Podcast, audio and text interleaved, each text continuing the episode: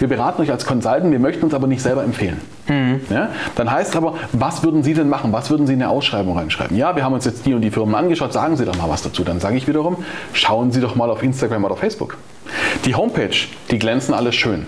Da schreiben wir im Endeffekt alle das gleiche, inflationär schreiben wir alle Professionalität. Da haben wir vielleicht tolle Bilder, die Bilder können aber auch schon zehn Jahre alt sein. Mhm. Gehen Sie doch mal in die sozialen Medien, da sehen Sie tagesaktuell, schauen Sie sich mal die Stories an, machen Sie sich zur Not ein, ein Fake-Profil und schauen Sie sich mal die Dienstleister an, die Sie in die nähere Auswahl nehmen, die Sie vielleicht für eine, für eine beschränkte Ausschreibung selber kontaktieren. Schauen Sie sich mal, ob das das ist, was Sie sich nachher für Ihren Empfang, für Ihren Bergschutz, für Ihre Pforte, für Ihren Revierdienst vorstellen für ihr Krankenhaus oder wer halt immer ja. da die Ausschreibung macht. Ich, ich, möchte, weiß Gott, in diesem, in diesem Interview nicht über die Branche lästern, aber äh, wir können sehr viel nicht und eins davon ist über unseren eigenen Tellerrand hinausschauen.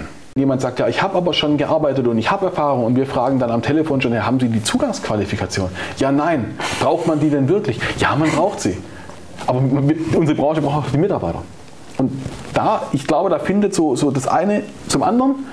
Aber fahre ich zum Kfz-Unternehmen, wo ich meinen Kundendienst machen lasse und sage zu denen, ja, aber ihr braucht genau diese Zündkerze, machen bestimmt Menschen. Aber wer, wer tut das? Es sagt doch auch niemand dem Kfz-Meister, ähm, ich brauche übrigens einen Meister, um einen, um einen Betrieb zu öffnen oder zu führen. Äh, yeah. Bewachung nicht.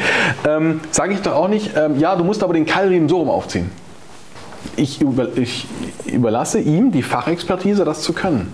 In der Bewachung sagt uns ein Einkäufer, der von Bewachung keine Ahnung hat, wie viel Stück Sicherheit der auf dem gleichen Bestellformular nach SAP bestellt, wie er sich auch ähm, Doppel-T-Träger bestellt.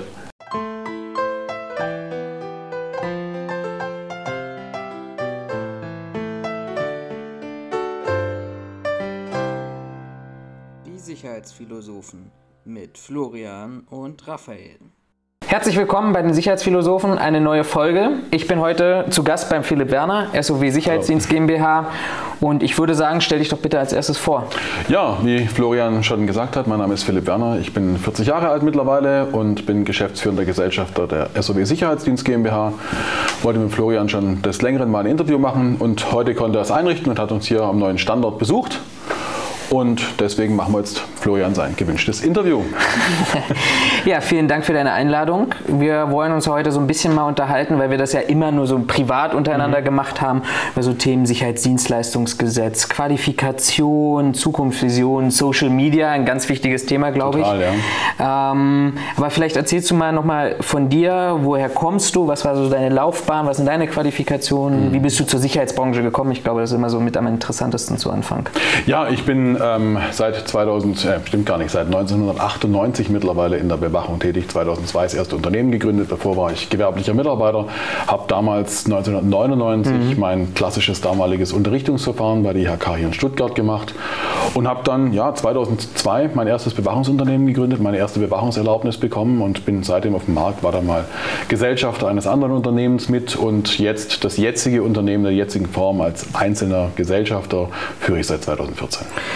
Und auch in neuen Räumlichkeiten. Ne? Und jetzt auch endlich mal in neuen Räumlichkeiten. Wir suchen im Endeffekt seit fünf Jahren, sei es jetzt Immobilie oder Bauplatz. Jetzt hat sich die Immobilie hergegeben, die haben wir dann gekauft und sind jetzt hier seit Ende letzten Jahres. Kannst du uns mal erzählen, wie groß ist so dein Unternehmen, wie viele Mitarbeiter, was für Kunden mhm. sind so bei euch? Also wir beschäftigen zurzeit ca. 35 Mitarbeiter. Wir haben Kunden, wir sitzen im Großraum Stuttgart, das heißt bietet sich an, Kunden im Automotive-Bereich haben wir hier viele. Wir machen deutschlandweit Beratungen, jetzt nicht nur in der klassischen Sicherheit, sondern auch den Bereich Arbeitssicherheit mhm. decken wir mit ab. Da sind wir deutschlandweit tätig im Bereich Sicherheitskonzeptionen, machen wir eigentlich im Großraum Stuttgart, aber auch deutschlandweit, wenn der Kunde das dann dort anfragt.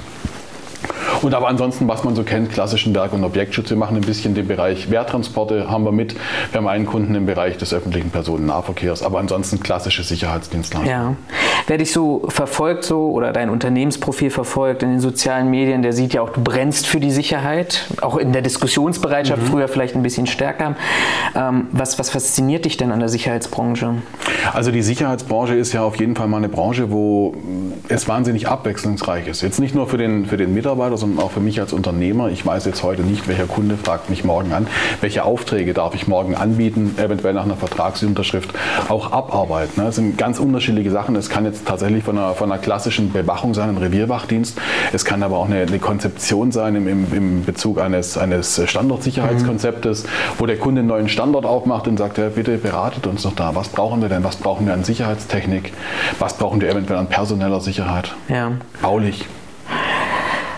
Jetzt brennst du für die Branche. Jetzt ist natürlich schwierig, nach, nach, nach, einer objektiven Meinung zu fragen, aber als, als Brancheninsider, als derjenige, der aus der Branche kommt, was glaubst du, was haben wir denn für ein Image in der Sicherheitsbranche, von der Sicherheitsbranche hm. allgemein, sage ich jetzt mal, vielleicht bevor wir ein bisschen spezifischer werden? Sehr gerne. Ich würde das gerne aufsplitten. Ich würde das gerne in drei, also die Frage mhm. in, drei, in drei Standbeine unterteilen. Also was hat denn zum Beispiel der normale Bürger, wenn ich jetzt meine Mutter befragen würde, was ist denn Sicherheit? Ja? Was würde meine Mutter kennen? Sie würde vielleicht den Werkschützer kennen früher oder vom Daimler, den man da gekannt hat sonst ist es wirklich mit, mit der Sicherheit dann eigentlich schon fast zu Ende. Ne? Dann haben wir uns als, ich nenne uns jetzt mal branchenspezifische mhm. Experten, wir kennen uns aus, wir wissen, was private Sicherheitsdienstleistung ist, was private Sicherheitsdienstleistung kann, was sie darstellen soll.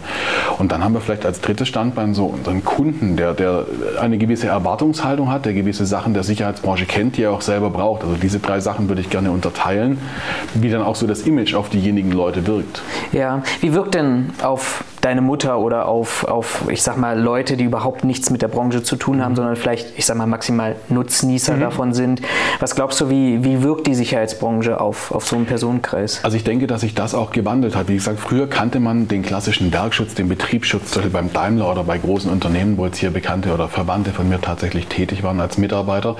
Die kennt jetzt so dass das Image der Türsteher vielleicht gar nicht. Jetzt in der letzten Zeit fragt sie mich zum Beispiel manchmal, wenn sie mit der Bahn fährt, was das, ob das Sicherheitsleute sind oder ob das vielleicht Polizisten Polizisten sind. Ja. Mhm. Also da ist eher das, das man, man, kennt es oft gar nicht so. Meine Mutter ist mittlerweile fast 80. Da hat man vielleicht auch nicht mehr so die, die Kenntnisse der, der, der des ja. Branchenwandels mitbekommen.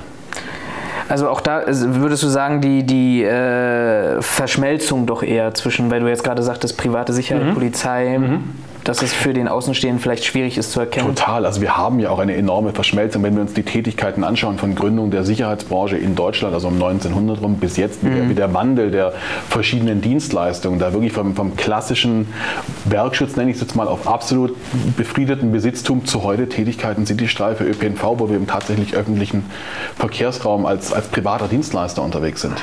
Und würdest du sagen, so der, der, der Personenkreis deiner Mutter, mhm. um es mal so zu sagen, ähm, hat ein gutes Image der Branche, ein schlechtes Image, macht sich vielleicht auch gar keine Gedanken mhm. darüber? Ich glaube, wir, wir kommen eher zum Letzteren. Sie machen sich erstmal keine Gedanken, weil die Berührungspunkte vielleicht auch fehlen. Wenn zu meiner Mutter ein Doorman, jetzt ist jetzt egal, ob der eine anständige Dienstleitung oder eine Warnweste trägt, mhm. äh, zu ihr sagt, sie soll sich die Hände desinfizieren, soll einen Einkaufswagen nehmen und soll sich bitte ganz hinten in der Schlange einstellen, dann wird meine Mutter das tun. Ja. Ne, es ist für sie eine Autoritätsperson, er sagt ihr dort was. Ist das gut, ist das schlecht? Schwierig, da sind wir wieder bei den Dingen, falsche Polizeibeamte, so, da würden diese alten Menschen drauf reinfallen. Die machen sich gar keine Gedanken, ist das echt, was ich da sehe? Ja. Darf das das, was ich da vorgelebt bekomme, was ich gezeigt bekomme? Sondern die haben noch so ein bisschen gelernt in ihrer Erziehung, das ist eine Autoritätsperson und der leiste ich jetzt Folge. Mhm. Und gibt es da zwischen den, ich, ich finde das total spannend, dass du diese drei aufgemacht hast, diese drei Spalten aufgemacht hast, aber auch vielleicht bezogen auf, auf die Spalte an sich, un, unbeteiligte Dritte. Mhm. Gibt es da auch, würdest du sagen, zwischen den Altersklassen, dass das vielleicht ein Unterschied ist? Du sagst gerade Autoritätsperson, ähm, Folge leisten und Total. dann vielleicht dem überdrehten Jugendlichen, um jetzt nicht jetzt mal wirklich die ganze Bandbreite mhm. aufzumachen, der vielleicht immer noch auch psychologisch gesehen seine Grenzen austesten möchte. Da haben wir total schwarz und weiß. Also meine Mutter würde jemanden Folge leisten, leisten, der eher als, als Autoritätsperson in Anführungszeichen sagt, bitte tun Sie. Vielleicht sogar auch freundlich. Mhm. Aber auch wenn es unfreundlich wäre, sie würde das tun. Sie hat das mal so gelernt. Der Jugendliche, wir, wir kennen das aus unserem Berufsalltag, ja, der wird mir erstmal erzählen, dass ich nichts darf und dass er so, sein Vater dann sowieso irgendwie Volljurist ist. Und da wird es dann eher sogar die Konfrontation geben, weil man die Branche nicht wirklich ernst nimmt. Ja. Und dann würden wir die erste Säule verlassen und du sagst, die, die, die zweite Säule wäre die Branche an sich, mhm. also das Image untereinander. Ja. Ähm, wie, wie, wie, schätzt du das ein? Wie, wie, sind da die Bilder? Das ist tatsächlich eine, eine, sehr, sehr schwierige, eine sehr, sehr schwierige Konstellation. Ich denke, dass die Branche, du verwendest das Wort sehr gerne, in einer Bubble schwebt. Ähm, würde ich gerne aufgreifen an dieser Stelle und sagen, ja, ich denke, die Branche hat ein, ein sehr verschwommenes Verhältnis zwischen Eigen- und Fremdwahrnehmung. Mhm. Die Branche inhaltlich, um das Wort inflationär auch vorne wegzunehmen, professionell. Das ist sehr, sehr wichtig. Aber was würde denn überhaupt Professionalität darstellen in Form von Marketing? Es gibt ja wirklich Marketing-Spezialisten, wenn ich mir große Unternehmen anschaue. Sprechen wir mal Daimler an, sprechen wir BMW an. Ja, die haben Marketing-Spezialisten, die nach außen das Unternehmen verkaufen, um eine gewisse Wirkung mhm. am Markt zu erzielen.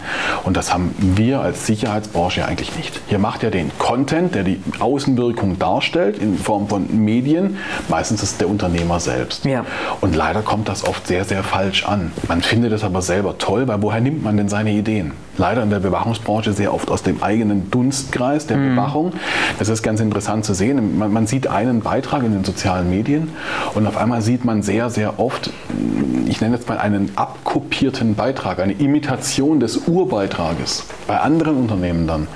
Und jeder versucht das so mit seinem Ding und manchmal ist es sogar wirklich schlecht, dann wird einfach nur das Logo wegkopiert und das andere drüber mit, mit, mit Photoshop oder CorelDRAW oder so gemacht. Und das ist nicht wirklich gut. Man selber findet es aber toll, weil man vielleicht auch Energie reingesteckt hat als klein, gerade Klein- oder Kleinstunternehmen, findet es dann ganz toll und sagt, ja, das ist mein, mein Ding, so habe ich das gemacht. Aber wie das nach außen wirkt, wirklich auf dritte Unbeteiligte, vielleicht findet es die Branche auch noch ganz toll, aber auf dritte Unbeteiligte wirkt es manchmal sehr, sehr gewollt und nicht gekonnt. Ich hoffe, ich verrate nicht zu viel, aber ihr habt ja eure Erfahrung auch damit gemacht, genau von ja. dem Content, ja. den, den du beschrieben hast. Kommen wir vielleicht noch mal ein bisschen spezifischer, wenn wir in den Part Social Media reingehen, mhm. ähm, noch, mal, noch mal dazu. Aber ich sag mal, jede andere würde oder jede andere Branche würde sich doch darüber freuen, wenn sie ihre eigen, ihr, ihr eigenes Marketing oder ihre eigenen Geschichten selbst erzählen könnten im Vergleich vielleicht zu, zu anderen Branchen. Mhm. Weil diese, diese Überwachung, wir haben vorhin im, im, Vorgespräch kurz über, über einen besonderen Fall aus Hamburg gesprochen, ohne jetzt nochmal Firma und Ross und Reiter zu nennen. Mhm. Aber ähm, da war ja vielleicht so das erste Mal so die Konfrontation von außen, von der Presse, wo es eben nicht nur eine Polizeimeldung war, sondern mhm. auch tatsächlich eine Analyse gab, würde ich es jetzt mal nennen. Ähm, aber ansonsten, jedes, jedes andere Unternehmen würde sich doch freuen, die, die, die Story selber zu schreiben. Aber die Reichweite, hast du ja auch so ein bisschen angedeutet mit der Bubble, oder meinen Begriff genommen, die Bubble, ähm, die ist ja vielleicht auch nur begrenzt an der Stelle. Also wir machen Image für uns selber, würde ich jetzt interpretieren. Wir haben ja vorher einfach mal spaßeshalber unser eigenes ähm, Instagram-Profil raus angeschaut und da geschaut, wer liked uns denn. Ja. Ja?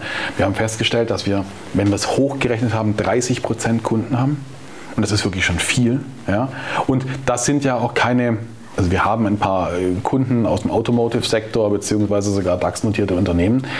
Da haben wir manchmal tatsächlich einen Like dieser, dieser Firmen, dieser Social-Media-Abteilungen auf unserem Content.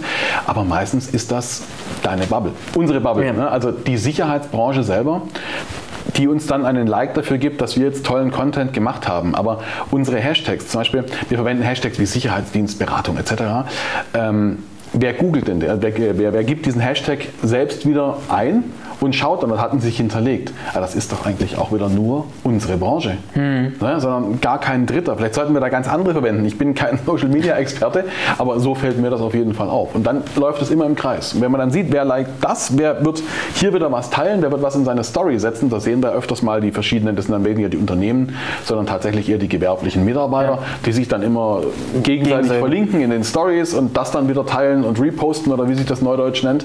Ähm, aber wir befinden uns immer immer in diesem, in diesem Zyklus. Mhm. Also ich denke nicht, dass da viel von außen, von Kunden auch ein Interesse eingebracht. Ja. Ich halte das auch für uns selber weniger als, als Auftragsgenerator. Was ich feststelle, ist aber, dass man da, das aber eher aus Facebook, Reichweite nutzen kann zur Personalgewinnung. Mhm. Also dass da der Content, weil er ja in der Branche bleibt, der Branchenmitarbeiter sich das anschaut und sagt, hey, die finde ich ganz klasse, ja, da muss ich doch mal ein bisschen nachschauen, geht ja. dann eventuell auf unsere Homepage, schaut sich die Sachen der Personalabteilung an und wenn wir Glück haben, bewirbt er sich während der heutigen Zeit ganz klasse. da bewerben, falls ihr aus dem Raum Baden-Württemberg. Ja, Raum Stuttgart, Großraum Stuttgart, Ludwigsburg, Heilbronn, Pforzheim bisschen Werbung ist in Ordnung. Genau, wäre ganz toll. Wir hätten da hinten noch ein bisschen Platz für eure Bewerbungen und wenn dann alles klappt, auch für den Job da drüben. Jetzt hast du einen dritten Part genannt, dritte Säule, Kunde. Ja. Wie sieht der Kunde uns? Mhm. Wie sieht der Kunde uns? Was sieht denn der Kunde? Also ich, da gibt es eine ganz interessante Sache. Wenn wir zum Beispiel als, als Consultant von einem Kunden beauftragt werden, in Form einer Ausschreibung. Viele Kunden wissen gar nicht, wie schreibe ich Sicherheitsdienstleistungen aus. Ja? Es wird bei uns angefragt und die sehen ja dann erstmal vielleicht gar nicht, dass wir überhaupt Sicherheitsdienstleistungen anbieten, sondern die schauen Sicherheitsberatung etc dann kommen wir auf die zu und sagen, hey Leute, passt mal auf. Ähm, wir selber nehmen uns als Dienstleister mal ganz klar zurück. Wir beraten euch als Consultant, wir möchten uns aber nicht selber empfehlen. Mhm. Ja? Dann heißt aber, was würden Sie denn machen? Was würden Sie in eine Ausschreibung reinschreiben? Ja, wir haben uns jetzt die und die Firmen angeschaut, sagen Sie doch mal was dazu. Dann sage ich wiederum, schauen Sie doch mal auf Instagram oder Facebook. Die Homepage, die glänzen alle schön. Da schreiben wir im Endeffekt alle das gleiche, inflationär schreiben wir alle Professionalität. Da haben wir vielleicht tolle Bilder, die Bilder können aber auch schon zehn Jahre alt sein. Mhm. Gehen Sie doch mal in die sozialen Medien, da sehen Sie tagesaktuell, schauen Sie sich mal die Stories an, machen Sie sich zur Not ein, ein Fake-Profil und schauen Sie sich mal die Dienstleister an, die Sie in die nähere Auswahl nehmen, die Sie vielleicht für eine, für eine beschränkte Ausschreibung selber kontaktieren. Schauen Sie sich mal, ob das das ist, was Sie sich nachher für Ihren Empfang, für Ihren Bergschutz, für Ihre Pforte, für Ihren Revierdienst vorstellen für ihr Krankenhaus oder wer halt immer ja. da die Ausschreibung macht. Und so finde ich, erhält man einen als Kunde manchmal einen detaillierteren Eindruck über das Unternehmen, als wenn man sich die reine Webseite anschaut. Aber es müsste mir doch als Dienstleister bewusst sein. Oder bin ich so stark in meiner eigenen Blase, um jetzt mal das deutsche Wort zu Bubble zu nutzen, bin ich so sehr in meiner eigenen Blase, dass ich sage, der, der Kunde guckt sowieso nur meine Homepage an, macht vielleicht ein Vertriebsgespräch, wenn aber, das überhaupt tut. Wenn das denn überhaupt tut, ja. Mhm. Aber soziale Medien, die Profile, die ja alle sagen, wir machen das für den Kunden, fürs Marketing, ähm, das, da, da wird der Kunde sowieso nicht reinschauen. Es ist natürlich da wieder die Frage, betreiben große Unternehmen, unsere Branchenriesen, wir sind ja alle nicht Lüneburg gelistet, ja, ähm, betreiben die Top-Firmen ein hochprofessionelles Marketing in Form von Web 2.0 heißt das, glaube ich, also den ganzen sozialen Medien. Mhm. Die sind da vertreten. Warum? Es gibt andere Gründe, die in den sozialen Medien vertreten sind. Aber sind die da so gut? Ich glaube eher nein. Eher wir kleinen oder Kleinstunternehmen sind ja so, dass wir sagen, wir machen dadurch damit Content. Also die Großen haben diese Profile. Da haben wir aber sehr oft dann wirklich reine Jobprofile, wo dann wirklich als, als Generator von, von, von Personal damit mhm. gearbeitet wird. Aber wenn ich eine Leistung ausschreibe, wo ich jetzt sage, ich, ich brauche 500 Mitarbeiter und die dürfen dann auch nicht versucht werden, weil ich sie jetzt nach was weiß ich was ausschreiben möchte, ähm, dann ist es vielleicht nicht nötig. Aber wenn ich jetzt sagen möchte, ich möchte jetzt hier für meinen Empfang zwei Orte weiter oder für meine Veranstaltung oder so, da fände ich es dann ganz interessant, mal auf diese Sachen zuzugreifen. Ob wir das als Branche sehen, ich, ich möchte, weiß Gott, in diesem, in diesem Interview nicht über die Branche lästern, aber äh, wir können sehr viel nicht und eins davon ist über unseren eigenen Tellerrand hinausschauen. Wir sehen immer nur uns und wir schauen immer nur bei den anderen. Warum sagen wir denn immer, wir sind rechtskonform? Ja? Hm. Wir sind compliance-konform, obwohl das Wort Compliance in der Sicherheitsbranche, glaube ich, noch nicht angekommen ist. Warum schauen wir nicht über den Tellerrand raus? Lufthansa sagt auch nicht, wir stürzen nicht ab. Hm. Lufthansa sagt auch nicht, wir können fliegen. Das ist auch gar nicht wichtig. Beziehungsweise selbstverständlich. Also das ist eine Selbstverständlichkeit, das muss ich nicht verkaufen.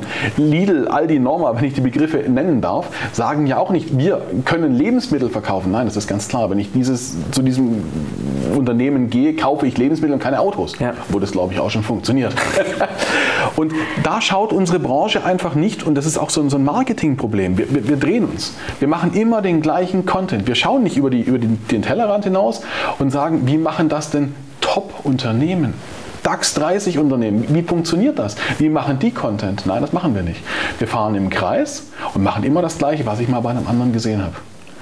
Und unser Kunde, ob, ob wir überhaupt darüber nachdenken, wie unser Kunde uns empfindet, klar, wir sind alle der Meinung, der Kunde kauft nur den billigsten, was zum großen Teil leider ja auch so ist.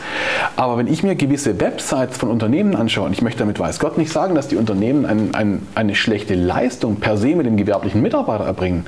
Nein, wenn es selbst nur die Unternehmer arbeiten, die sich da wirklich für den Kunden, wenn man das so sagen darf, wirklich mal das Hinterteil aufreißen. Mhm dann machen die sehr gute Arbeit. Aber können die das durch ihren Internetauftritt dem Kunden verkaufen? Nein, weil das denen gar nicht wichtig ist. Wir haben vorhin, wir nennen jetzt keine Namen, aber wir haben ja vorhin auch uns ein Profil angeschaut, mhm. wo es eben, äh, ich sag mal auch schwierige Handlungssituationen gab, abgefilmt von, von Videoüberwachung. Ich denke mal, das reicht mit, ich sag mal, ein paar kritischen Situationen, mhm. wo man vielleicht ohne den gesamten Kontext zu kennen sagen würde, hm, da wären wir wieder bei Rechtskonformität. Aber das ist, das ist ja für mich so dieses ganz große Fragezeichen, was ich über allem habe. Ähm, warum, warum pose ich mit sowas? Und nichts anderes als posen würde ich das, würde ich das bezeichnen. Ähm, mhm. Ist unsere Branche tatsächlich noch so hinterwäldlerisch, dass sowas geil ist, Macht auszuüben, kräftig Gewalt, wir greifen durch, wir sind die Stärksten ähm, und nur, dass wir nicht mehr mit einer Keule durch den Wald laufen, ist, dass jeder einen EKA am Gürtel trägt? Ja, wenn ich da die Frage mal zurückspielen dürfte, was bekommt unsere Branche denn? Außer ich bin der Meinung, dass wir die Mitarbeiter gehaltlich natürlich aufstufen, mhm. aufstocken müssten. Was bekommt denn ein gewerblicher Sicherheitsmitarbeiter außer einem Lohn, einem Gehalt, mit dem er leben kann? Ich sage nicht gut und ich sage nicht schlecht, mit dem er leben kann. Was bekommt er denn zurück? Bekommt er von seinem Arbeitgeber tolle Anerkennung? Meistens leider nicht. Bekommt er Anerkennung von seinem Gegenüber? Meistens leider nicht. Und ein Mensch braucht doch immer irgendwas, mit dem er sich wohlfühlt, mit dem er, mit dem er Anerkennung bekommt, mit dem er das Gefühl bekommt, ich werde gebraucht. Und da kommen auch wieder die Diskussion, muss es ein, ein Sicherheitsdienstleistungsgesetz geben, muss es eine Anpassung der Kritis geben. Wir, wir suchen doch als Branche immer so ein bisschen das Gefühl, wir sind wichtig. Wir erbringen eine wichtige Leistung, die definitiv wichtig ist. Aber da kommen wir wieder zu dem Punkt, wer kommentiert, liked diese Beiträge, in denen wir eine sehr, sehr gut ausgestattete Dienstkoppel sehen, in der wir eventuell Schusswaffen sehen. Und interessant ist zum Beispiel, wir sehen in, in den Social Media, sehen wir ähm, Unternehmen, die stellen sich dar, als ob sie jeden Tag 30 Kräfte im bewaffneten Personenschutz hätten. Wenn man sich da mal bemüht und durch die Blume mitbekommt, dass nicht mal eine waffenrechtliche Erlaubnis in Bezug 28 Waffengesetz bei dieser Firma vorherrscht, ja, aber diese Beiträge bekommen wahnsinnig viel Like aus der Branche, weil jemand anders liked das nicht, den interessiert das nämlich gar nicht. Aber was macht an dieser Stelle, ich muss dann tatsächlich nochmal nachhaken, was Bitte. macht unsere Branche da tatsächlich besonders? Also ich, ich würde es sicherlich auch geben in einem kleineren Umfang, aber ein, ein Altenpfleger, der wird nicht auf Instagram erzählen, dass er heute 30 Nachttöpfe ausgeleert hat und äh, 50 Personen gewaschen hat. Hat er vielleicht auch gar nicht die Zeit dazu, mhm. ist vielleicht auch nochmal ein Faktor, der, der da eine Rolle spielt. Aber also vom, vom, von meinem Eindruck, aber korrigiere mich da, dieses, diese Sucht nach, ich möchte jetzt mal endlich Anerkennung bekommen, weil ich wichtig bin, bin irgendwie, mhm. ähm, die ist so ausgeprägt in Sicherheitsberufen. Ich finde, es nimmt jetzt auch bei, bei, bei Polizeibeamten im Allgemeinen auch ein bisschen stärker zu. Also zumindest im Berliner Raum, Brandenburger Raum mhm. gibt es viele private privat, Profile, mhm. Profile, die, die ähm, auf diesen Zug auch inzwischen aufspringen. Ähm, aber offensichtlich ist es ja ein Problem dieses, nennen wir es mal Segment, des Sicherheitssegments, mhm. diese Anerkennung zu, dafür zu bekommen. Hm. Also es ist so, ich schaue da auch nicht über den Teller hinaus. Ich schaue nämlich auch nicht nach, wer jetzt in einem, in einem Altenpflegesektor, das ist nicht mein Metier, mhm. da habe ich keinen Einblick, ob dort auch sowas gemacht wird. Ich kenne aus dem Rettungsdienst und aus dem, aus dem Feuerwehrdienst mehrere, aber dann private Profile, die aber sehr, sehr viele ähm, Follower haben, also wo wir wirklich in die 100.000, 200.000 Regionen gehen. Die machen auch ganz tollen Content, ja, wirklich guten mhm. Content. Ich glaube aber, das ist was, mit dem der, ich nenne es jetzt mal der Bürger, die Allgemeinheit mehr anfangen kann. Ein Rettungsdienst ist einem ist einem bekannt, den mhm. sieht man auf der Straße. Man versteht gar nicht, dass das auch private Organisationen sind, die zwar der, der Blaulichtgeschichte zugeordnet sind, aber da das private Firmen im Endeffekt sind, ob das jetzt eine GmbH ist, ist dahingestellt. Aber ähm, ich glaube, unsere Branche möchte auch wichtig sein. Und es ist kein Angriff auf den Mitarbeiter oder das Unternehmen, sondern wir möchten nicht nur eine für den Geschäftsführer eine Gelddruckmaschine sein, sondern ganz oft haben wir das persönliche Bedürfnis, auch Geschäftsführer per se, Sicherheit zu produzieren. Und Sicherheit ist doch wichtig. Mhm. Und bekommen wir die Anerkennung für die Sicherheit, die wir produzieren?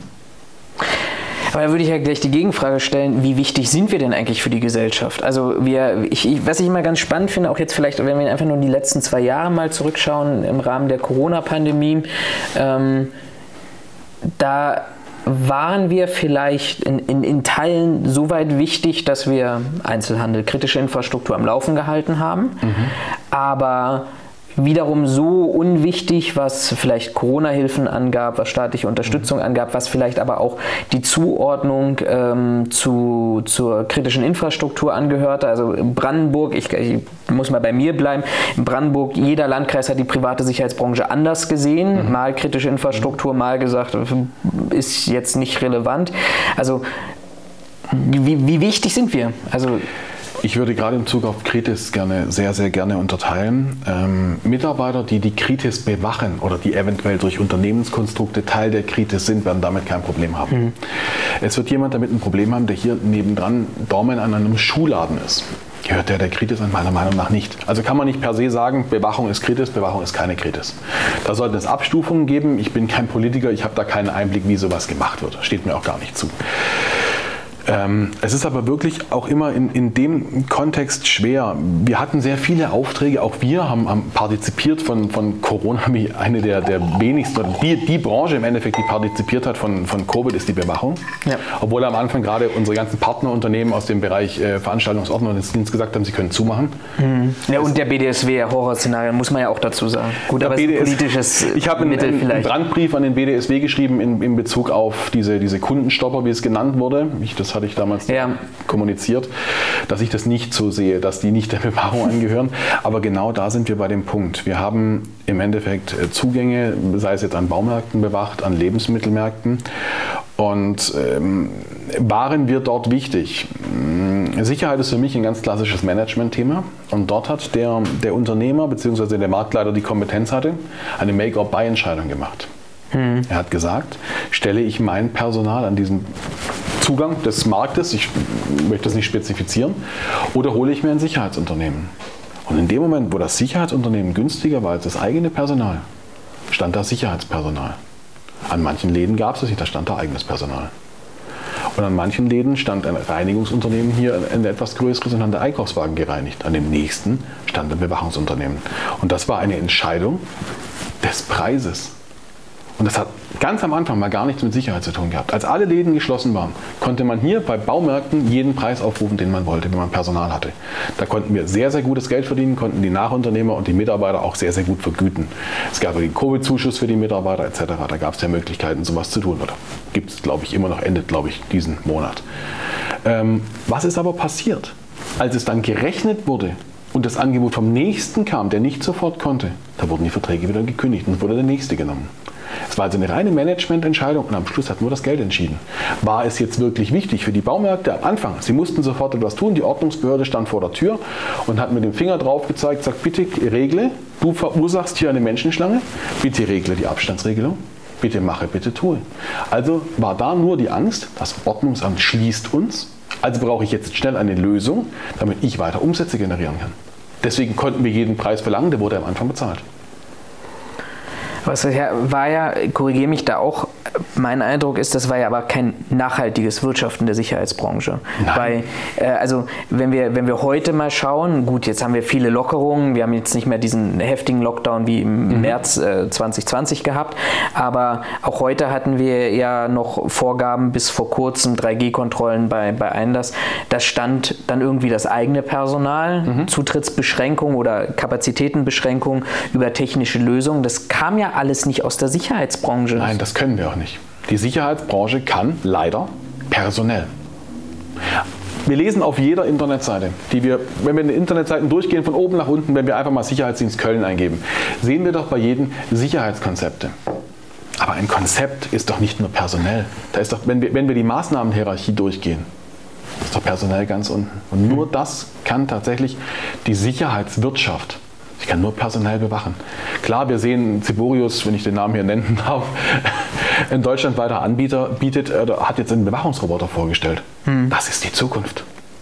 Dahin wird es gehen und damit müssen wir Dienstleister, wir bieten Bewachung an, neben Arbeitssicherheit und Consulting, ähm, ganz klar sehen, dass, da wird es hingehen. Wenn wir uns anschauen, wir hatten früher Baustellenbewachung en masse, das war ein Geschäft, das ist durchgehend gelaufen, da musste man nicht drüber nachdenken.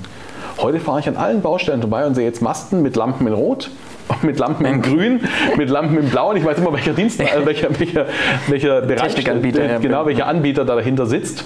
Ähm, schön, wir fahren da die Interventionen zu den Dingern, ist auch okay. Aber wir haben eine Technisierung. Ja, wir wir haben im Endeffekt, in, und es wird weitergehen in die Richtung. Aber warum kommen die Impulse nicht von uns aus? Also, Weil die, die. Bau, also die, die, diese, diese Thematik, ich kenne das, ich kenne das, wir können ja hier bei uns können wir Namen nennen, diese Bauwatch-Thematik. Mhm. Ähm, die sind ja, ich will jetzt nicht mir selber auf die Schulter klopfen aus meinem Bereich damals, aber sind ja auf diesen Bewachungsmarkt eigentlich eingestiegen, weil wir, wir haben damals in Berlin einen Partner gesucht, der eben genau das kam. Und das ist Mhm. ein niederländisches Unternehmen, weil wir gesagt haben, wir können, war so ein spezieller Fall irgendwo wirklich am ADW ganz weit draußen, wir können da nicht jeden Tag 24-7 Personal hinstellen, äh, haben diese Türme hingestellt. Aber die kamen nicht von uns. Auch die weiteren Entwicklungen, die du alle an, es gibt ja Videoguard und wen es da noch alles Mobile gibt, Brandmeldeanlagen, ideale Sache. die kommen doch nicht aus der Branche. Nein, Aber warum nicht? Weil wir nur, weil wir nur Personal können und wenn wir nur Personal können, warum können wir denn nur Personal? weil wir nicht über den Tellerrand hinausschauen. Und ich spreche jetzt aber nur von, von uns Kleinstunternehmen. Ich habe keinen Einblick in die Konzernsicherheit, ich habe keinen Einblick in Securitas, äh, in, in Unternehmensführung. Aber was tun wir denn? Wir, wir schicken einen Mitarbeiter zum Kunden. Wir bewachen dort, das bleibt sogar sehr gut. Wir kommen aber gar nicht auf die Idee, zum Beispiel eine mobile Brandmeldeanlage. Jetzt hat ein, ein Kunde XYZ hat einen Ausfall seiner Brandmeldeanlage in seiner mm, Produktion. Nach der Brandschutzordnung nach der Gebäudeklasse darf er nicht mehr betreiben. Also müsste er sich jetzt fünf Leute da reinstellen, die im Endeffekt nichts anderes machen, als zu gucken, brennt es da. Jetzt muss ich ja erstmal fünf Leute haben. Dann muss ich einkalkulieren, dass die Leute krank sind, dass die Leute zu spät kommen, etc. Wenn ich denen eine mobile Brandmeldeanlage verkaufe und dann noch einen nachher reinsetze, der dann eventuell die Alarmierungskette antritt, habe ich doch den Vorteil, ich muss in meinem, in meinem Preisgefüge, ich denke jetzt da rein unternehmerisch und aus dem, aus dem Gewinnmaximierungsweg, Ja, da sage ich mir, ich kann da vielleicht 30 Prozent günstiger rangehen, als wenn ich es mit Personal mache. Aber wenn ich diese günstige mobile Brandmeldeanlage bezahlt habe, dann fahre ich rein Gewinn ein als Unternehmer. Ja. Ich setze noch einen Mitarbeiter hin, vielleicht setze ich eine Redundanz dazu hin. Die Redundanz kann aber auch woanders arbeiten. Zum Beispiel bei mir im Büro ähm, kann unsere Dienstleitung sein. Die fährt dann raus, wenn der andere krank ist oder wenn der andere zu spät kommt. Also muss ich nur noch einmal eine feste Stelle dort vor Ort planen. Es gibt doch eine vier und mein, mein, mein Gewinn ist nachher höher, aber da denkt niemand drüber nach. Nein, wir müssen personell, wir müssen personell. Und ich muss mir überlegen, wie ich nochmal zehn Leute rankarre, denen ich eine Warnweste anziehen kann. Aber wir haben sie ja nicht, das Personal. Nein. Aber wir, wir, wir, wir beschweren uns.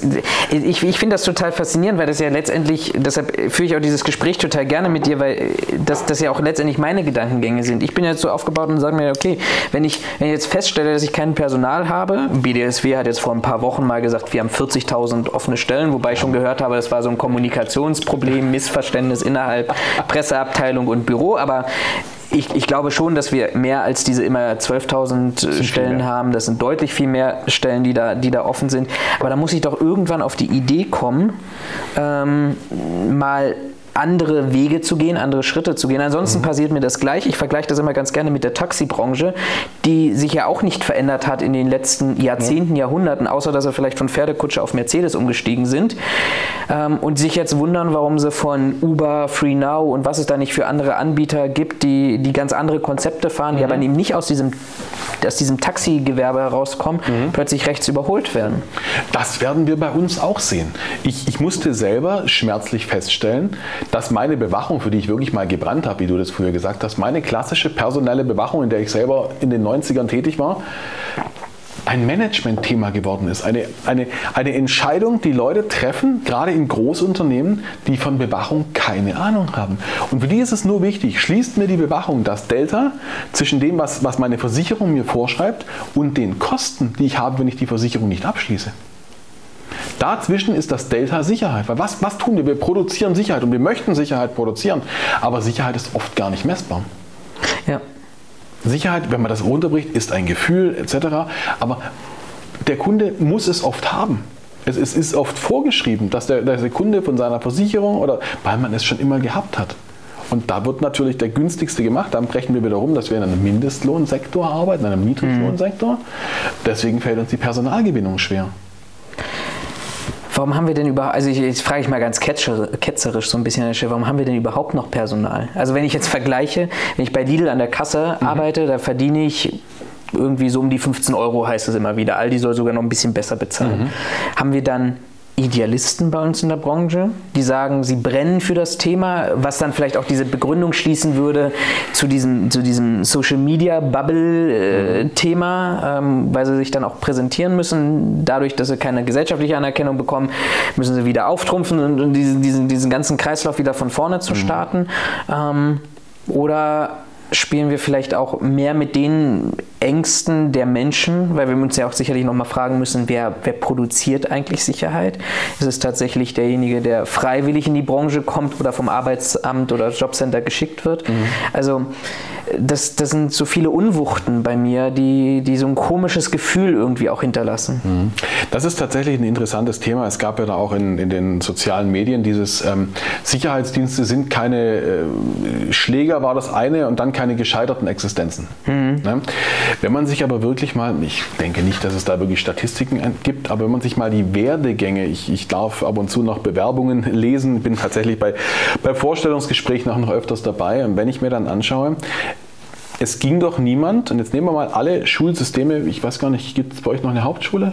Nee. Gut, bei uns gibt es so eine Hauptschule hier und wenn wir jetzt mal anschauen, wer kommt von der Hauptschule, wer kommt von der Realschule, wer kommt vom Gymnasium.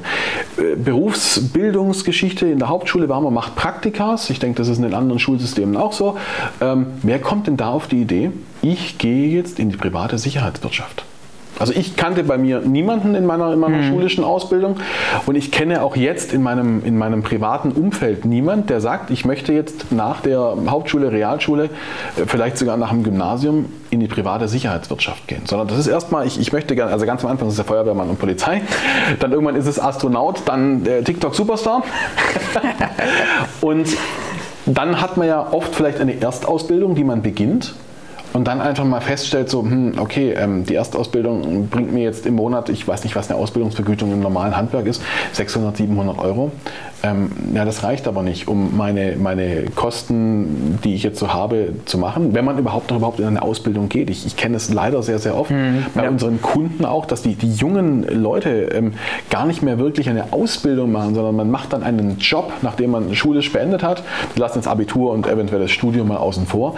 Man macht dann einen Job, um sofort Geld zu verdienen. Man will mit den Führerschein haben, man hat Wünsche, was Jugend heutzutage halt alles so braucht.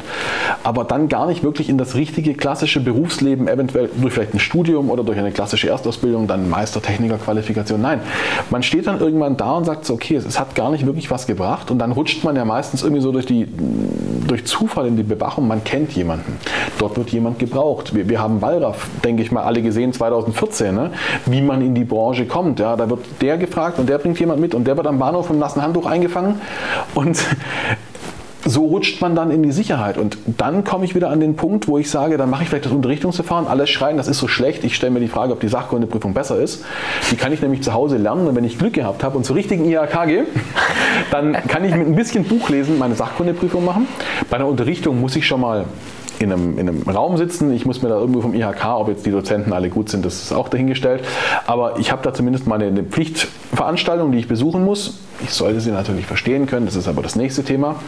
Nur jetzt habe ich da diese Basisqualifikation und kann dann trotz allem mal, das klingt jetzt sehr, sehr böse, als ungelernter Hilfsarbeiter natürlich mit Nachtschichten, mit steuerfreien Zuschlägen, wenn ich sie dann bekomme, doch eine recht, ja, recht äh, gutes Geld verdienen. Das klingt jetzt immer so hämisch, wenn ich das sage als Geschäftsführer, aber ich habe so gearbeitet. Meine mhm. ersten vier Jahre in, in dem Bereich habe ich gearbeitet und wir sprechen damals noch von 10 Mark die Stunde, ne, in denen ich tätig war.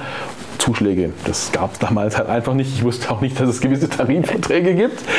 Aber da sind wir heutzutage schon wo ganz anders. Und heute kann doch der Mitarbeiter sich hier vor mich hinsetzen und zu mir sagen, Herr Werner, ich handle mit den Preis aus. Und wenn ich ihn brauche, dann muss ich ja irgendwo ihm ein bisschen nachgeben und kann mich dann nicht nur auf den Tarif beharren. Aber es ist leider so, bei uns bewerben sich Leute, die kommen aus Unternehmen hier aus der Umgebung und die erzählen mir immer noch, sie kriegen keine Zuschläge. Und die sind super happy, wenn sie Sonntagnachts arbeiten dürfen. Und das auch auf, auf Aushilfen gesehen. Und deswegen haben wir das Problem der Generierung von, von gewerblichem Personal. Das heißt, wir müssten, das sagst du jetzt als Unternehmer, wir müssten praktisch auf der einen Seite das Image verbessern. Ein gutes Branche, Image ein und gutes Image haben. das Image, was die Branche denkt, was in der Haben sollte, muss. okay. Müssen wir gleich drüber reden, was denn ein gutes Image wäre. Mhm. Aber das andere Thema, und das finde ich auch total spannend, weil sich auch da wieder für mich so viele Fragezeichen ergeben, zu sagen, okay, eigentlich müsste sich doch kein Arbeitnehmer, gewerblicher Arbeitnehmer heute mehr unter Wert verkaufen. Ich meine, es gibt, mhm. ich schlage einmal ein Stellenportal mhm. auf, was auch immer, oder mhm. bleib halt bei Facebook oder Instagram und gucke, ich kann genügend. heute äh, hier arbeiten, morgen dort. Und wenn ich Glück habe, kriege ich noch eine Wechselprämie von, von mehreren hundert Euro oder ein paar tausend Euro, die an nichts angebunden sind. Äh, ja. Muss einen Tarifvertrag lesen, zahle vielleicht auch ein Prozent für Verdi, um jetzt mal äh, die Schiene zu geben. Das ist das Wort, das du hier im nicht Unternehmen nicht in den Mund nehmen solltest. Gut, reden wir über Betriebsräte. die Tür. Nein, natürlich absolut hat alles seine Berechtigung. Aber Sie lassen, Sie lassen sich ja, der Mitarbeiter letztlich, das muss man vielleicht auch so böse sagen, ja auch verarschen, weil er kein Interesse hat, weil er es nicht will, weil da Angst mitherrscht. Nehmen wir doch mal das Thema Verdi mit auf. Wir sind Verdi in Baden-Württemberg, bei besondere Dienste sind wir da eingruppiert. Warum haben denn unsere Mitarbeiter der Luft, also die Mitarbeiter der Branche, das ist eine Frage, gehören sie dazu, Luftsicherheitskontrollkräfte, mhm. warum haben die eine, ein total festes Standing in der Gewerkschaft? Warum hat unser Atombereich eine ganz tolle Standing? Warum gehen denen ihre Tarife radikalst nach oben? Wir haben eine Erhöhung des Geld und Wert gesehen vor, ich weiß gar nicht, war es zwei Jahre oder drei Jahre, um 10 Prozent. Ja. So, warum kriegt das, ich rede mich als Unternehmer um Kopf und Kragen, die klassische Bewachung in den, in den Tarifen Objektschutz, in den Tarifen Revierkontrolldienste. Warum kriegen die das nicht hin? Da ist die Frage, ist es für Verdi interessant, weil da natürlich auch weniger äh, Provision an Verdi kommt. Mhm. Ne? Und gewisse Leute müssen auch S-Klasse fahren bei Verdi, also da muss irgendwo auch Geld herkommen. Ähm, ja, aber warum, warum wird sich da nicht organisiert? Du fragst, warum sich Mitarbeiter Preise gefallen lassen, die unter dem Tarif liegen, eventuell ohne Zuschläge. Wir müssen die Mitarbeiter vielleicht in diesem Fall ein bisschen kategorisieren. Wir sprechen auf der einen Seite Mitarbeiter mit Zugangsqualifikation, wir sprechen dann aber vielleicht auch von Mitarbeitern mit der Ausbildung Fachkraft Schutz und Sicherheit und weiter qualifizierte Mitarbeiter, wo wir leider sehr wenig davon in der Branche haben. Und dann haben wir aber noch die Mitarbeiter, vielleicht mit der Zugangsqualifikation, die aber durch ein anderes Raster fallen. Und zwar jetzt durch das Raster eventuell Bewahrregister früher vielleicht durch das äh, Raster ähm, ähm, ähm, Wächtermeldung. Mhm. Beziehungsweise auch durch das Raster irgendwo vielleicht mal, ja, vielleicht müssen sie halt irgendwo Unterhalt bezahlen. Wollen das vielleicht nicht tun. Können nicht mehr beschäftigt werden. Es kommt halt dann einfach beim, beim Bewacherregister ja abgelehnt. So, jetzt wollen die aber vielleicht trotzdem einen Job haben. Und die wissen, dass ich trotzdem Mitarbeiter brauche. Also haben die doch hat der, der Unternehmer einen, habe ich glaube ich draufgeklopft, der Unternehmer doch glaube ich einen gewissen Druck, den er sagen will, ich nehme dich, aber halt. Ne? Und er kann sagen, ja, aber du brauchst mich. Und ich glaube, dass so ganz viel passiert und ich glaube, wir haben immer noch eine wahnsinnig hohe Quote der Schwarzarbeit in der Bewachung. Diese ganzen Geschichten im, in Bezug auf Stadien. Es wurden hier Stadien geprüft, da sind 40 Prozent der Ordnungskräfte wurden vom Zoll als nicht ordentlich der, der, den Einzugstellen gemeldet geprüft. Mhm.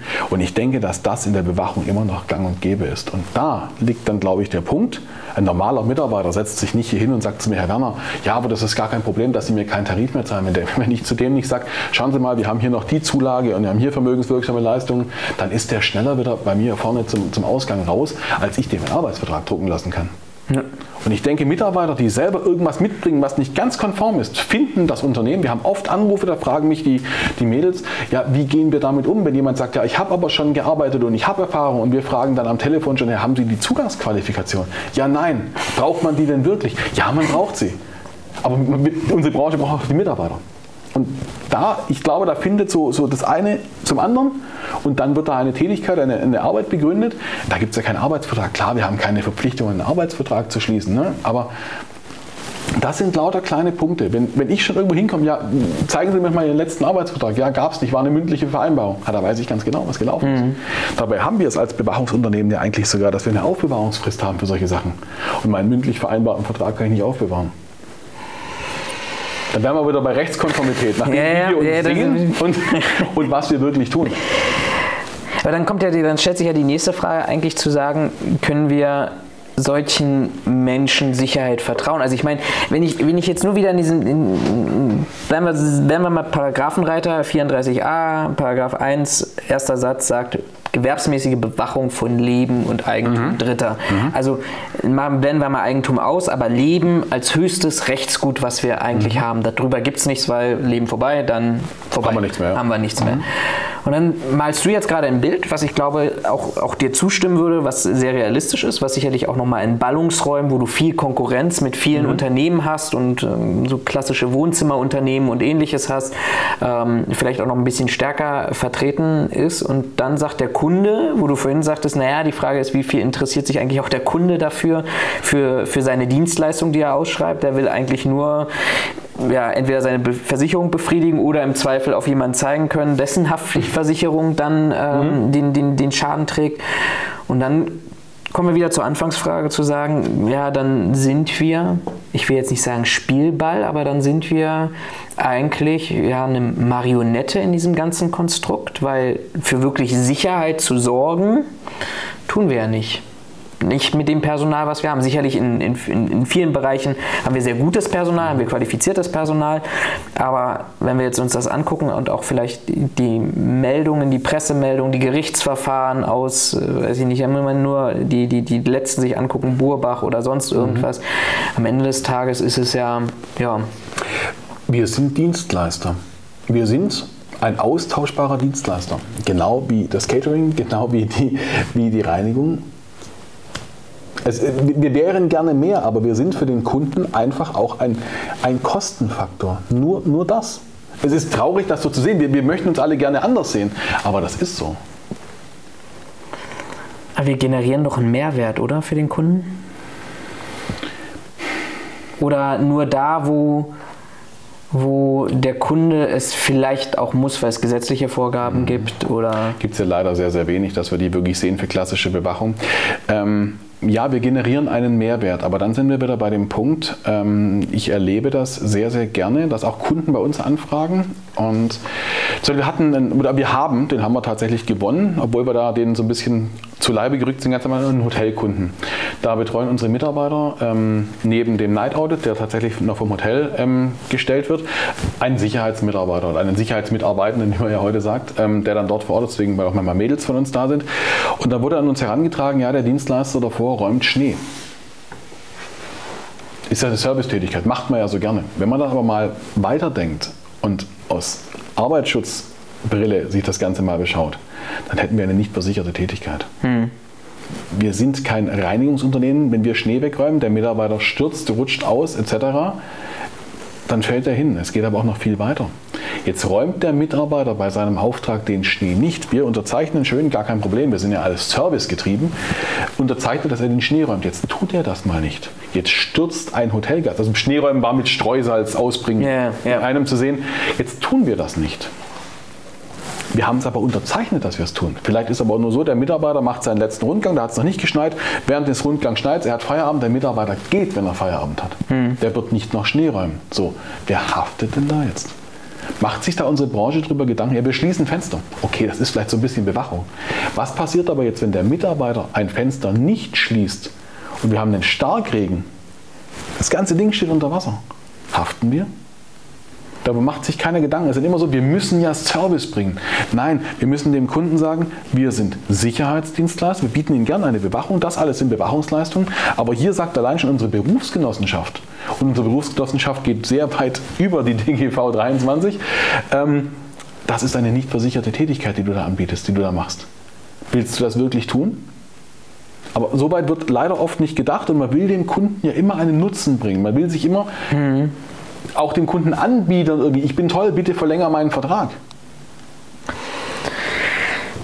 Wir hatten, weil, weil du gerade gesagt hast, den, den, den Mehrwert, den Nutzen zu erklären, ähm, wir hatten ja die Diskussion als, oh, das war so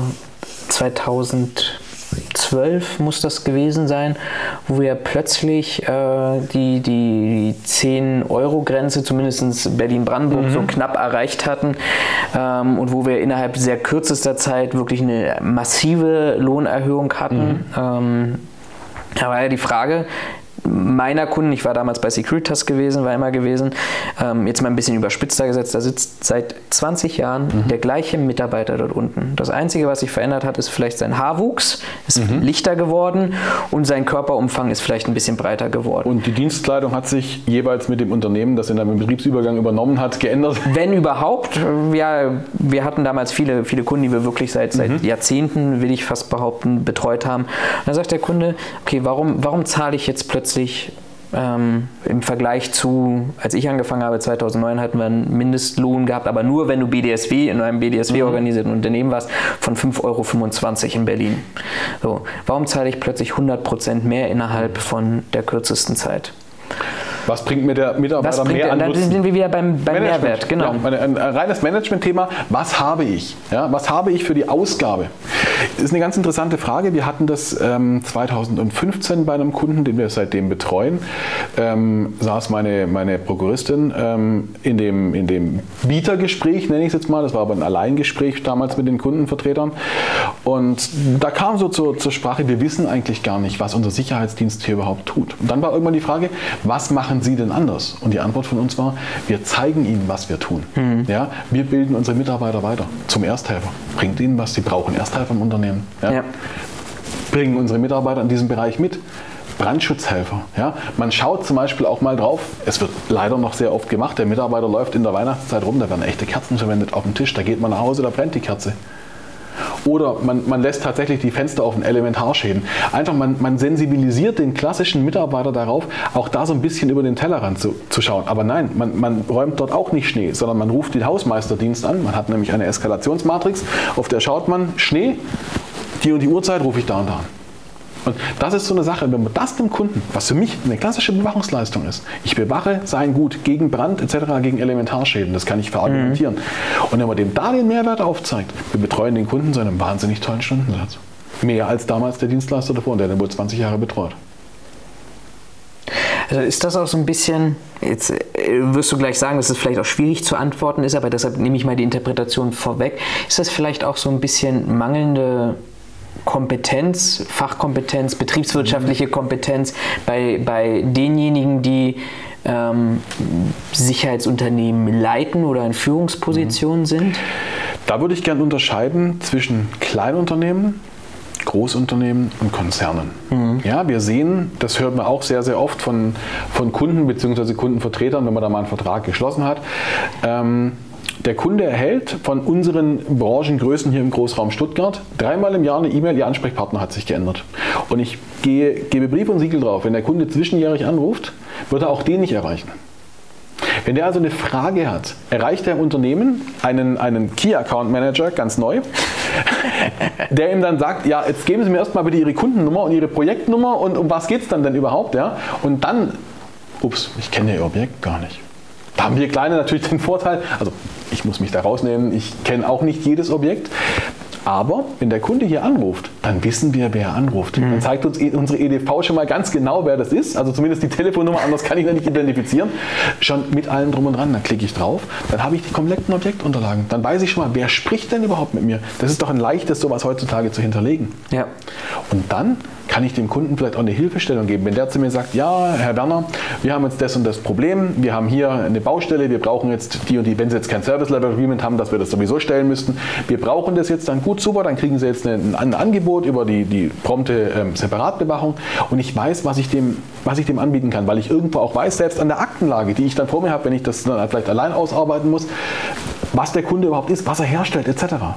Und das fehlt. Es fehlt oft, dass der Kunde im Unternehmen und gerade in Konzernen, Securitas oder wir haben hier das, die, die anderen ganz großen, mhm. die mal lustig gelben, ähm, da hieß es hier, ähm, es braucht zum Beispiel der, der Interventionsfahrer, wenn er uns begleiten muss für eine, für eine Mitarbeiterbegleitung, die dürfen da nicht allein rein bezüglich Alleinarbeit, an den Wochenenden bis zu drei Stunden. Der hat aber niemand erreicht, um das dort anzumangeln. Mhm. Die haben gekündigt. Jetzt war das wirklich ein, ein, ein, das Problem des Mitarbeiters? Nein, das war vielleicht ein strukturelles Problem. Aber der Kunde möchte doch gerne einen, wir möchten doch auch nicht in der Vodafone-Hotline hängen ja. und immer von A nach B geschoben werden, sondern wir möchten gerne eine Lösung dafür, dass wir gerade kein mobiles Internet haben. Und der, der Mitarbeiter des, des, des, des Sicherheitsdienstleisters in einem Konzern, hat er wirklich noch persönliches Interesse am Kundenproblem? Meistens leider nicht. Nee, weil ein nur entweder, so wie du sagtest, eine Nummer von vielen ist Mhm. oder eben ein, ein Jahresumsatz vielleicht darstellt, der ja zu verkraften ist, wenn Genau. der wegfällt. Ja, aber darf das denn, also bei mir im Unternehmen dürfte es der, der Sachbearbeiter nicht sagen, das ist mir egal, weil davon wird vielleicht sein Lohn oder Gehalt bezahlt. Also ich, ich erwarte auch, wenn ich zum Beispiel einen, eine, eine, ein Notebook kaufe, erwarte ich auch einen Service dahinter. Ich bin gern bereit, eine gewisse Servicepauschale für irgendwas zu bezahlen, erwarte aber dann in einem Ausfall einen Service. Und das machen leider noch viel zu wenig Kunden, dass sie sagen, so, euer Bewachungsvertrag, der ist ganz schön, das passt mir alles, aber ich hätte gerne ein Service-Level-Agreement. Da wird jetzt die Branche staunen und sagen, was ist denn ein Service-Level-Agreement? ne? Oder sich dagegen wehren. Ich kann, fällt mir gerade ein ganz praktisches Manchmal Beispiel muss ein. man das aber auch tun. Ja, ja, das auch, aber wir hatten, ich hatte so ein ganz schönes praktisches Beispiel, da haben wir in, in NRW ein Objekt vergeben, wo wir reingeschrieben haben, ne, mit nur eingesetztes Personal, anterwiesenes, äh, vorgestelltes Personal.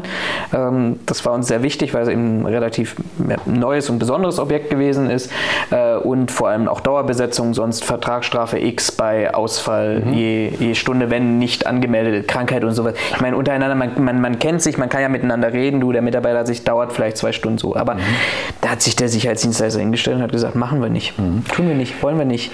Kann ich verstehen, dass es schwierig ist? Es ist ein sehr, sehr explizites Thema, wenn ich da kurz einhaken Ja. darf. Wir hatten von einem, von einem sehr, sehr großen Modelabel ja, eine Anfrage, in der im Endeffekt genau das Gleiche stand. Da stand, stellen Sie Personal XYZ in der Anzahl 12 per 24 Stunden, also dauerhaft. Ja. So. Sie stellen nur eingewiesenes Personal, Sie stellen nur vorgestelltes Personal, Sie dürfen aber nur dreimal im Jahr einweisen und schicken Sie uneingewiesenes Personal zahlen Sie pro Stunde auch Strafe, selbst wenn niemand da ist. Da muss ich als Unternehmer sagen, es tut mir ganz arg leid, das kann ich nicht leisten. Ja. Was ich schwierig finde, ist ja an der Stelle, dass du, also das, mein Beispiel kann ich ja nur an der Stelle äh, versuchen zu erklären, ist, dass du gar kein, kein Gesprächsangebot hattest, zu sagen, pass mal auf, meine Probleme sind und können wir nicht diese, diese SLAs entsprechend ähm, anpassen dahingehend, dass wir beide damit leben, sondern es kam auf der einen Seite das Argument, na dann, ihr, ihr müsst eurem Dienstleister auch vertrauen, wo ich mir dann schon denke, okay, wenn dieses Argument kommt mit der gleichzeitigen Abwehr von äh, jeglichen Vertragsstrafen, finde ich schwierig. Wenn du dann noch ein Unternehmen hast, wir haben es vorhin auch besprochen, dann sich noch irgendwie brüstet damit DIN 77 200 mit 2008 in Stufe so und so qualifiziert, wo ja explizit drin steht, wie viel Personal in welcher Zeit eigentlich. Ne? Also wenn ich, Thema mich dann, für sich. wenn ich mich wieder da auf, auf alte Normen berufe, weil es das vielleicht das Einzige ist, was ich erfülle und dann aber plötzlich feststelle, naja, das erfülle ich vielleicht doch trotzdem nicht, auch wenn es nicht zertifizierbar ist und lassen wir das, nehmen wir diesen ganzen Rattenschwanz dahinter dran, dann denke ich mir so am Ende des Tages, was, was, was zähle ich denn als Kunde? Das ist ein sehr, sehr interessanter Punkt, den du da einwirfst. Ähm, der Kunde nimmt sich gar nicht mehr die Zeit. Wir bekommen in der Woche, jetzt einfach mal so, so, so einen Mittelwert zu nennen, ungefähr zehn Anfragen, in denen wir im Endeffekt, in denen es nur heißt, geben Sie einen Preis ab. Danach sprechen wir vielleicht mit Ihnen. Sie dürfen Rückfragen gerne schriftlich stellen, vielleicht auch telefonisch, aber wir wollen zuerst mal einen Preis sehen, bevor wir überhaupt mit Ihnen sprechen. Das heißt also, was machen Sie denn? Ähm, Sie setzen sich hin und sagen, wir wollen Sicherheitsdienstleistungen, wir wollen das, das und das und das. Woher wissen Sie denn, dass Sie das brauchen? Ich will nicht sagen, dass ich es weiß, aber fahre ich zum Kfz-Unternehmen, wo ich meinen Kundendienst machen lasse und sage zu denen, ja, aber ihr braucht genau diese Zündkerze, machen bestimmt Menschen. Aber wer, wer tut das? Es sagt doch auch niemand dem Kfz-Meister, ähm, brauche übrigens einen Meister, um, einen- um einen Betrieb zu öffnen oder zu führen. Äh, ja. Bewachung nicht. Ähm, Sage ich doch auch nicht, ähm, ja, du musst aber den Keilriemen so rum aufziehen. Ich, über, ich überlasse ihm die Fachexpertise, das zu können. In der Bewachung sagt uns ein Einkäufer, der von Bewachung keine Ahnung hat, wie viel Stück Sicherheit, die er auf dem gleichen Bestellformular nach SAP bestellt, wie er sich auch ähm, Doppel-T-Träger bestellt. Und wir, wir- wir können ihn nicht beraten. Also die Branche kann ihn nicht beraten und die, die es können, können es nicht, weil es nicht zugelassen wird. Er möchte sich vielleicht auch nicht beraten lassen, weil er weiß, was er dann gesagt kriegt. Dann kriegt er nämlich ein Sicherheitskonzept, in dem steht, stellen Sie fünf Security und zwei Kamera. Aber wir haben gar nicht die Möglichkeit, dem Kunden unsere eventuell vorhandene Expertise zu präsentieren und zu sagen, hier bitte nehmen Sie doch Personal weniger. Sparen Sie doch ein, nehmen Sie Sicherheitstechnik. Nee, nee, er möchte seit zehn Jahren drei Mitarbeiter an drei Pforten, 24 Stunden, Montag bis Freitag und Samstag irgendwie weniger. Ich würde nochmal ein Gegenargument nennen. Wenn wir uns ein neues Handy kaufen, einen neuen Fernseher, mhm. Laptop oder sonst irgendwas, dann beschäftigen wir uns doch, glaube ich, ohne dass wir irgendwann in unserem Leben mal einen, einen Laptop oder einen Fernseher selber entwickelt oder hergestellt, gebaut haben, beschäftigen wir uns doch auch sehr intensiv mit diesem Thema. Dieses Handy hat diesen Vorteil zu diesem Preis, dieses Handy hat jenen Vorteil zu diesem Preis mhm. und irgendwo in der Mittelweg, wie viel, weiß ich nicht, Speicherplatz, welche mhm. LTE, 5G-fähig mhm. etc. Was, was kann dieses Gerät? Aber mein Eindruck, und so ein bisschen hast du es ja auch gerade eben beschrieben, ist ja, dass der Kunde sich mit, dann komme ich wieder zurück auf das Thema Leib und Leben und Eigentumsschutz, mhm. sich dahingehend nur beschäftigt und immer sagt, okay, jetzt müssen wir irgendwie was machen und den günstigsten Preis nehmen wir an der Stelle und mhm. dann schauen wir mal, wo wir rauskommen. Mhm. Weil der Kunde selber nicht seine Sicherheit gefährdet sieht. Der Einkäufer sieht die Sicherheit nicht gefährdet. Spinn, übertragen wir das Ding mal in unser branchengeliebtes Thema Personenschutz. Warum kann ich denn im Personenschutz wenn ihr jetzt wirklich, jetzt, jetzt, und oft ist das tatsächlich so, dass dann der CEO dieses Unternehmens oder der Geschäftsführer oder eventuell die Gesellschafter auf einmal selber am Telefon sind und hier anrufen und sagen, passen Sie mal auf, ich habe das und das Problem, wir werden hier bedroht. Ja? Wir sind hier mit der Polizei in Kontakt etc. Die haben uns geraten, da sie selber nicht tätig werden dürfen, das Problem kennen wir alle, sich an ein Unternehmen zu wenden. So, bitte kommen Sie vorbei. Hm. Warum läuft das in dem Moment, wo das für die ich nenne es jetzt mal Rangshöchsten ja. Indianer, um die eigene Sicherheit geht. Oder vielleicht sogar darum, dass, dass, man, dass am Schluss noch die Kinder mit dabei sind.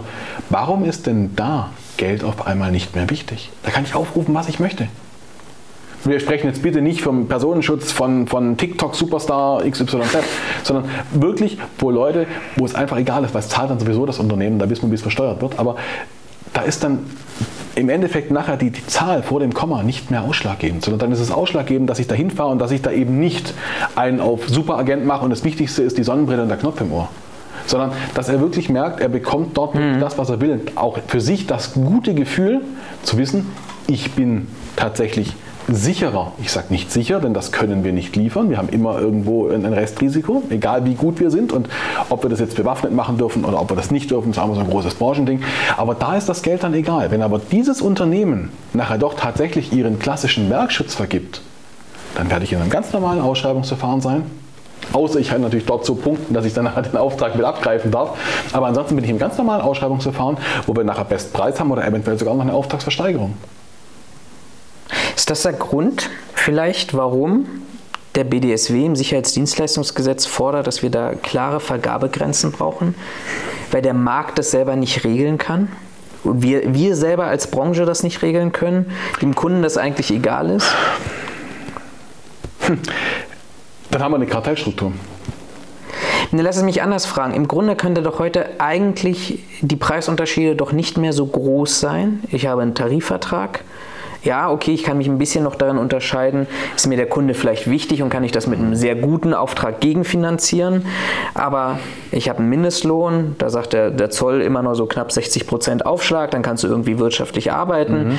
Mhm. Äh, gut, wenn, kennen wir alle von den großen Unternehmen, haben wir bei Securitas letztendlich auch so gemacht, wir haben viele sehr gute Aufträge und dann willst du einen, mit dem du Prestige und genau. das darstellen kannst und gehst dann halt mit einem marktunüblichen Preis rein, aber wir haben ja momentan ja Spannen teilweise drin, wo wo sich der eine noch dem anderen unterbietet. Dann haben wir noch eine Sub-Sub-Sub-Struktur. Und genau. du fragst am Ende des Tages, wie kann der Letzte in dieser Kette nicht. noch Geld verdienen? Gar nicht. nicht. Funktioniert nicht. Kann er nicht. Versteht er aber nicht. Und da haben wir wieder den Punkt, was muss ich denn haben, um ein Unternehmen zu gründen? Die Sachkunde. Habe ich unternehmerische Kenntnisse? Nein. Schwierig. Aber brauchen wir eine Regulierung? Du hast es vorhin gesagt, jeder, wenn ich, wenn ich, wenn du hier, als ihr hier ausgebaut habt, wenn du da einen Handwerker beauftragt hast, der musste Meister sein. Dafür vielleicht, ich, ich will das jetzt gar nicht degradieren, mhm. aber dafür, dass er vielleicht Fliesen an die Wand gebracht hat.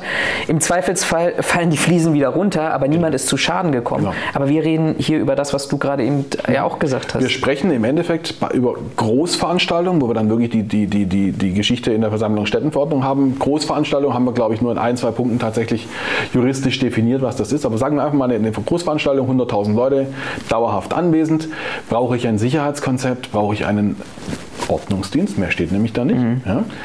Also, wenn dieser Ordnungsdienst qualifiziert ist, was er eigentlich gar nicht sein muss, hat er Unterrichtungsverfahren, wenn er nicht am Zugang steht oder wenn er keine Ahnung was nicht macht. So, also darf ein Mensch, der Ordnungsdienstleiter ist in der Qualifikation per se nicht definiert. Er trägt, natürlich trägt er das nicht wirklich, denn die Polizei und die R- und BOS-Organisationen werden danach machen, was sie wollen. Da hört niemand auf den Leiter des Sicherheitsdienstes. Darf also ein Mensch, der, wenn es schief läuft, in leitender Funktion, muss er ja nach der neuesten Fassung sachkundig sein, trägt dieser Mensch die Verantwortung für das Leben von 100.000, 200.000 Love Parade, einer Million Menschen. Ist das richtig? Ich persönlich finde nein. Wir erleben aber bei uns in der Branche immer, immer die Qualifikation, die man selber hat, ist die richtige. Alles andere ist schlecht. Gut, wir sind jetzt höchst qualifiziert. Ne? Also es gibt, glaube ich, klar, man könnte wieder einen Doktor machen. Gibt sowas bei uns? Ich glaube nicht. Ich glaube nicht. Ähm, aber was braucht man denn wirklich? Ich sage nicht, es muss jemand ein Studium haben. Ich sage nicht, es muss jemand einen Meister haben. Es kann Fachexperten geben. Es kann sein, der ist mit Sachkunde so fit und weiß wirklich, weil er seit Jahren das tut, sich weiterbildet, persönliches Interesse hat. Dann soll der bitte diese Veranstaltung leiten. Dann kann der das nämlich besser als andere. Aber per se, so wie du sagst, es fällt die Fliese von der Wand oder es sterben eventuell Menschen. Und das haben wir noch nicht so ganz verknuspert. Genauso, es ist auch immer ganz toll, wir sehen, es ist wichtig, Einsatzleitung. Wieder so ein bisschen ein Geltungsbedürfnis. Es ist ganz wichtig, das Schild Einsatzleitung zu haben. Das habe ich am besten hier vorne, hinten, auf den Seiten noch und ein Blinklicht habe ich auch. Überlege ich mir aber meine persönliche Haftung. Der Unternehmer sagt, du bist Einsatzleiter, legt da schön die Hand drauf. Wenn er schlau ist, regelt er das vielleicht sogar noch in der Dienstanweisung. Da ist er aber schon sehr schlau. Und der Mitarbeiter, ja danke, ich bin Einsatzleiter. Mit geschwellter Brust läuft er raus.